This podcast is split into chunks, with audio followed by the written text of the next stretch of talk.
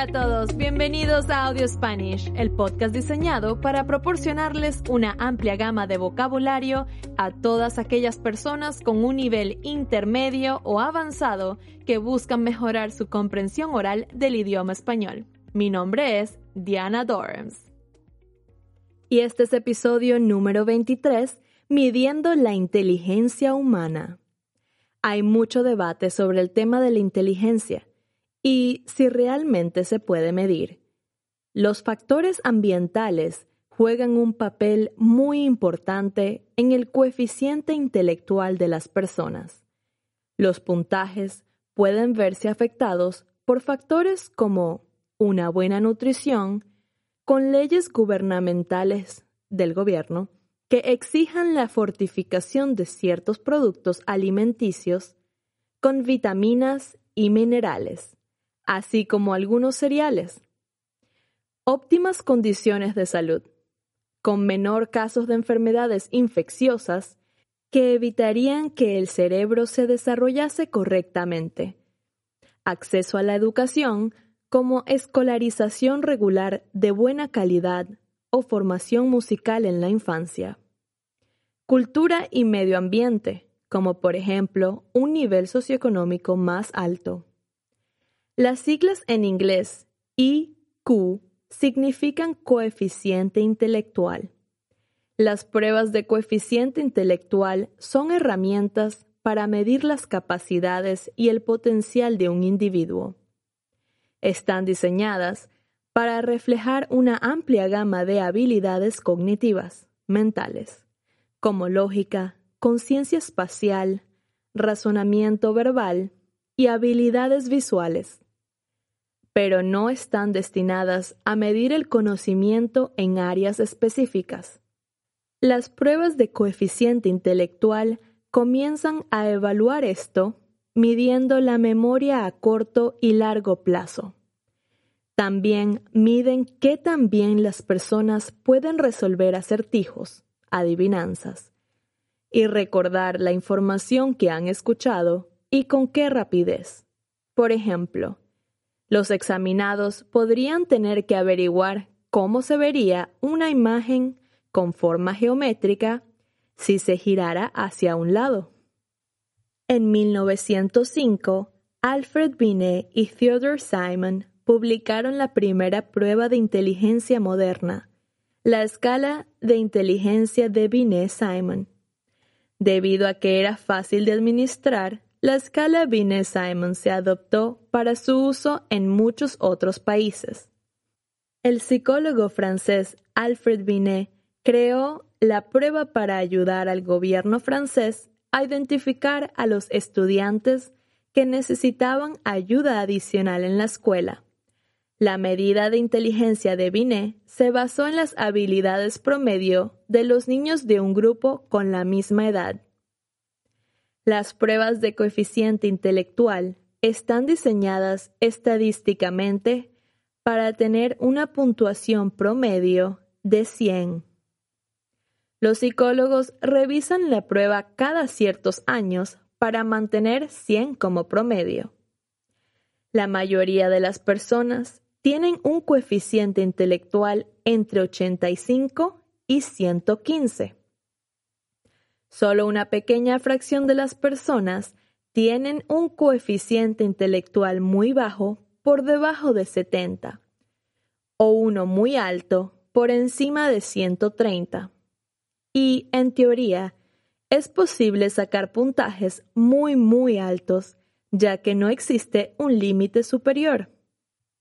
El test te compara con un grupo en relación al idioma, habilidades de razonamiento, velocidad de procesamiento, memoria, matemática y procesamiento visual espacial.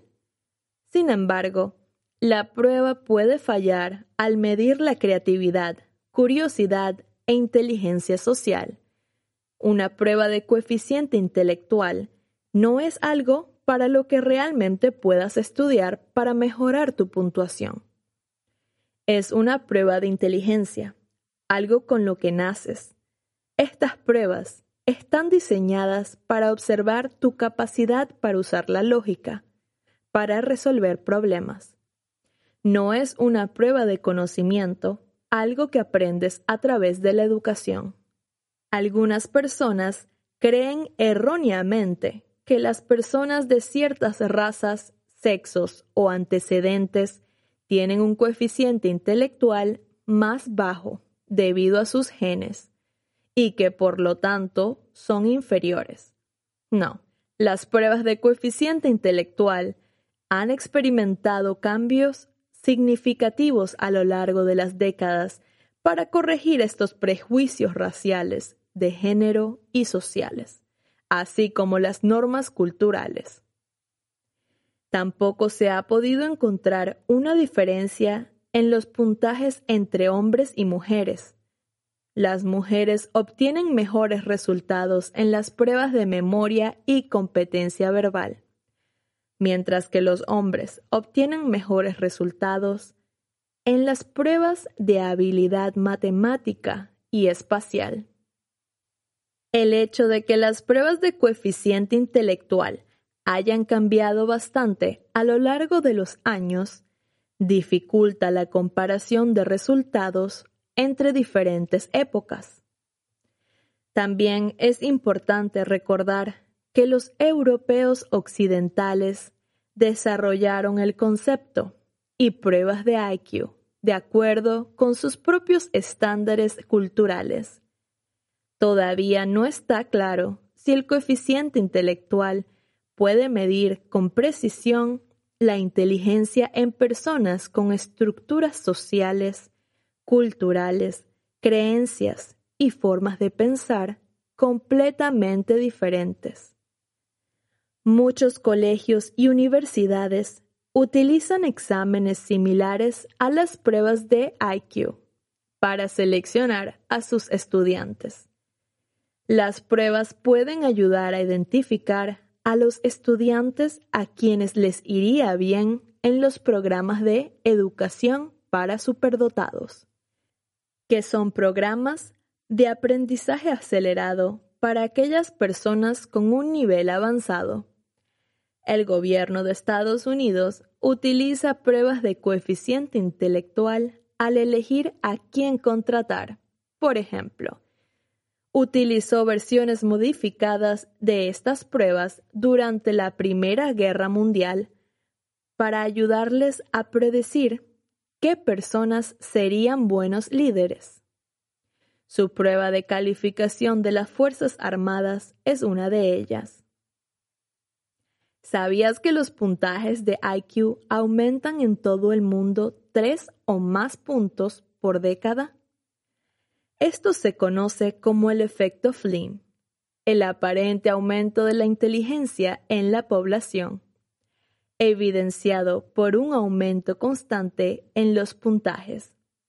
James Flynn, un politólogo radicado en Nueva Zelanda, lo notó por primera vez en la década de 1980, al ver que el personal militar de los Estados Unidos tuvo puntajes más altos que aquellos que tomaron la prueba en la década de 1950. Los científicos creen que este aumento en el coeficiente intelectual se debe a que hemos mejorado nuestras habilidades para pensar con lógica, resolver problemas y considerar situaciones hipotéticas. También es probable que se deba a un aumento en la educación formal, las vacunas y una mejor nutrición. ¿Sabías que incluso existe una organización internacional llamada Mensa que da la bienvenida a personas con alto coeficiente intelectual? Su sitio web afirma que la única calificación relevante para ser miembro es obtener una puntuación dentro del 2% superior de la población en una prueba de coeficiente intelectual. Mensa no se pronuncia sobre cuestiones políticas, religiosas o sociales y tiene miembros de países y culturas diferentes. Algunas de las personas con el coeficiente intelectual más alto son Albert Einstein, IQ 160 a 190, genio científico y físico. Aunque no existe un método científico para calcular su IQ luego de fallecer, los investigadores tuvieron que estimar su puntaje analizando cuidadosamente sus artículos. Albert Einstein nació en Alemania y es famoso por el desarrollo de la teoría de la relatividad. Fue una de las dos teorías que sentó las bases de nuestro conocimiento moderno de la física. Stephen Hawking IQ 160, profesor, autor y físico teórico británico de renombre mundial. Descubrió que los agujeros negros emiten radiación. Hawking popularizó el campo de la mecánica cuántica a través de su libro Breve Historia del Tiempo. Judith Polgar, IQ 170 es una pionera, precursora de las mujeres en el ajedrez y una de las mejores jugadoras de ajedrez que jamás haya existido. Philip M. Wally, IQ 190, ingeniero, matemático, informático y geólogo nacido en Nigeria. Marilyn Vaux Savant, IQ 190 a 228 columnista y escritora de una revista estadounidense. En la revista tiene una sección especial Pregúntale a Marilyn, donde responde muchas preguntas y resuelve acertijos. Su nombre incluso apareció en el libro Guinness de los récords mundiales, todo gracias a sus altos niveles de coeficiente intelectual. Edith Stern, IQ 200, inventora y matemática con más de 128 patentes estadounidenses a su nombre. Kim Ong-yong, IQ 210, nacido en Corea, se mudó a Estados Unidos para trabajar e investigar para la NASA durante 10 años. Sin embargo, finalmente decidió regresar a su ciudad natal y se convirtió en profesor. Christopher Hirata, IQ 225, un ex niño prodigio asombroso, se convirtió en el estadounidense más joven en lograr la medalla de oro olímpica en física en el año 1996. En ese momento, él tenía tan solo 13 años. Terence Tao, IQ 225 a 230. Terence Tao nació en Australia de padres inmigrantes de Hong Kong, China. A la edad de nueve años, tomó cursos universitarios avanzados en matemáticas. Tao ha hecho tantas contribuciones a las matemáticas que está catalogado como uno de los más grandes matemáticos vivos. Ha escrito innumerables artículos y libros de texto para resolver problemas previamente no resueltos. En la actualidad, es profesor de matemáticas en la Universidad de California en Los Ángeles, UCLA. Independientemente, identificar qué individuo tiene el coeficiente intelectual más alto es algo difícil de determinar. Muchos de los genios famosos de nuestra sociedad existían antes de las pruebas de inteligencia, por lo que no hay forma de evaluar sus intelectos en comparación con las personas más inteligentes de la actualidad.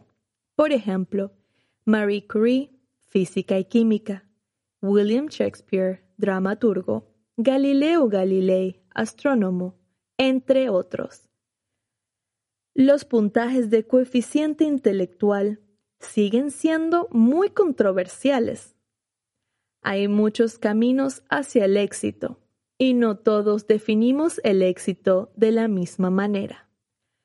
Los psicólogos que estudian la inteligencia encuentran que las pruebas de IQ pueden predecir qué tan bien le irá a la gente en situaciones particulares, como pensar de manera abstracta en ciencia, ingeniería o arte.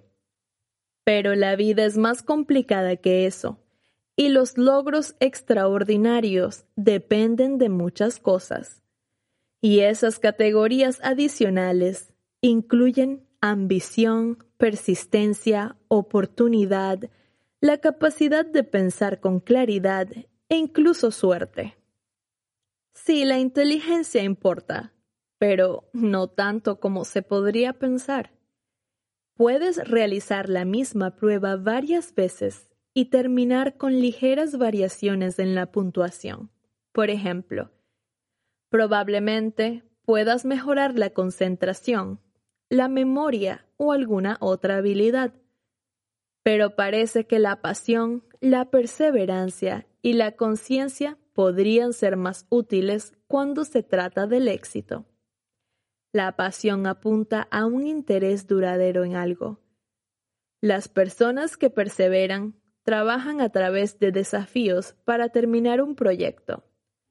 Y la conciencia se refiere a la capacidad de una persona para establecer metas, trabajar para lograrlas y pensar las cosas antes de actuar.